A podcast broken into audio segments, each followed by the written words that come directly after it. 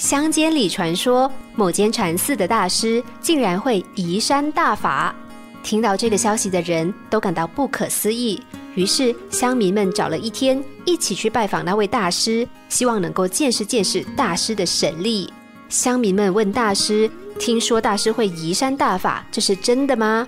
禅师说：“是真的。”大家听了眼睛都发亮了。可以请您表演一下，让我们开开眼界吗？禅师说：“没问题。”说完，起身往不远处的山脚跑去。不一会儿，又气喘喘地跑了回来，然后宣布说：“我表演完了。”乡民们，你看看我，我看看你，不知道禅师在耍什么把戏。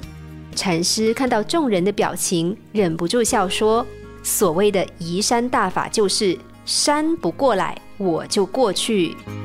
世间的许多事，就像一座座的高山一样。”我们既无法移开它，也无法改变它。我们拿它无可奈何，所以气得跳脚，却没想到我们其实可以做一件事，那就是改变自己。有个女人被不愉快的婚姻困扰多年，她的丈夫外遇出轨，更让她生气的是，婆婆不但没有主持公道，反而帮自己的儿子说话，说男人就是这样嘛，你忍一忍也就过去了。等她玩累了，她就会回家了。女人咽不下这口气，好几次在家跟丈夫大吵大闹。公公婆婆连同她的小姑，一群人竟气呼呼的上门兴师问罪，说都是你把这个家闹得乌烟瘴气，你究竟要闹到什么时候才肯罢休？女人生气又委屈，不明白做错事的明明不是自己，为什么被骂的却是她呢？对婚姻忠诚不是天经地义的事吗？为什么婆家不但不这么想，反倒指责她太霸道？她一直卡在这些问号里，最后罹患忧郁症。某天情绪一来，她居然吞了好几十颗安眠药。后来她被救活了，在医院醒来。她说，她醒来想到的第一件事就是婆婆的家人有多么不可理喻。然后她突然想通了。对，这些人就是这么不可理喻。无论我再怎么做，再怎么说，都不可能改变他们的不可理喻。既然如此，我为什么要花时间跟他们耗呢？甚至傻到拿自己的生命跟他们耗？鬼门关前走一回，他彻底的改变了。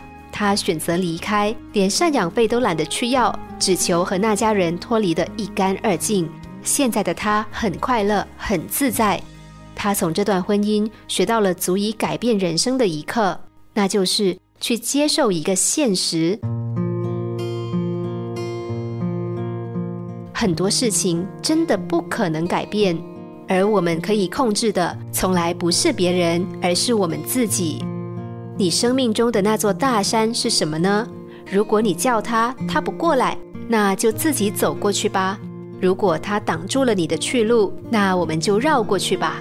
山不转路转，明白了那些无法扭转的现实，我们就会发现，的确天无绝人之路。长痛不如短痛，过了转变的阵痛期之后，我们得到的报偿将是心宽自在，也会发现未来的日子还有无限可能存在。